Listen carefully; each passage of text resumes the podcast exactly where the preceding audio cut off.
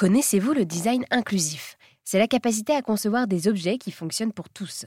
Rassembler tous les différents types de publics autour d'un objet, que ce soit les publics en situation de handicap, les familles ou encore les enfants, c'est l'objectif même donc de Tactile Studio qui se présente comme une agence de design inclusif et qui agit dans les institutions culturelles pour rendre la culture accessible à tous. Par téléphone, je me suis entretenu avec Philippe Moreau, le fondateur, qui est revenu sur le développement de cette offre d'inclusivité proposée par Tactile Studio sur la notion même de contenu, sur l'accessibilité au contenu, il y avait un champ qui était un peu plus euh, à défricher et à, inventer. Donc, euh, nous, ce qui est notre grande spécificité, je pense aussi, est d'avoir essayé de trouver nous-mêmes, euh, par le biais de tests, de nombreux tests utilisateurs, nos propres, notre propre logique normative sur les explications, sur la manière de délivrer un message.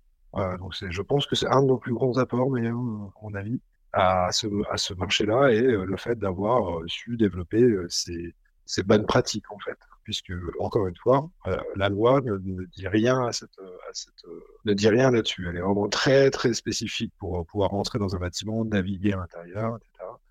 Mais somme toute, il y a toujours, il y a quand même un petit, euh, un petit trou dans la raquette.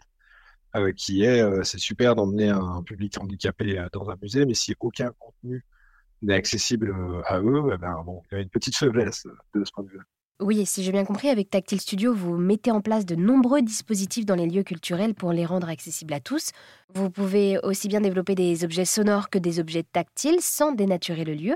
Mais alors, comment est-ce que vous faites pour faire évoluer ces dispositifs avec l'arrivée des nouvelles technologies? Ah bah, il est sûr et certain qu'aujourd'hui, euh, quand on pensait à un objet tactile, accessible, il y a 15 ans, on ne pense plus la même chose aujourd'hui.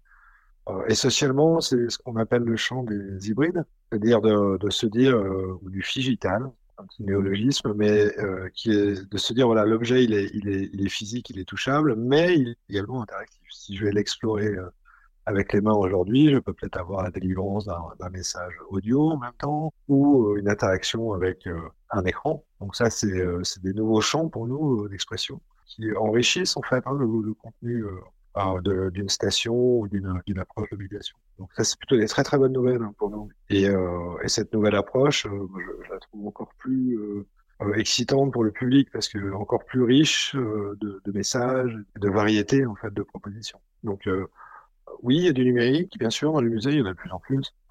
Mais cette, médiation-là, elle est, elle est intéressante d'avoir, enfin, c'est intéressant justement d'avoir un mix entre un rapport physique, charnel, sensoriel, euh, auquel s'associent voilà, les messages sonores, olfactifs, euh, que sais-je.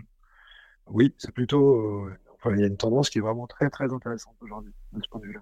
Tactile Studio a fusionné il y a peu avec Okinea, le leader de l'accessibilité en France. J'ai rencontré Martin, le directeur général d'Okinea, qui, de son point de vue, nous présente Tactile Studio. Philippe Moreau, qui a créé l'agence, et, et, toute son équipe sont assez extraordinaires. Ils ont réussi, là où tout le monde était dans de la réglementation et dans des contraintes euh, réglementaires pour répondre aux besoins des usagers, eux ont fait euh, un immense parcours en prenant en compte le besoin des usagers et en y répondant à travers l'inclusion, à travers le design, avec les codes du graphisme, du beau, de l'artistique.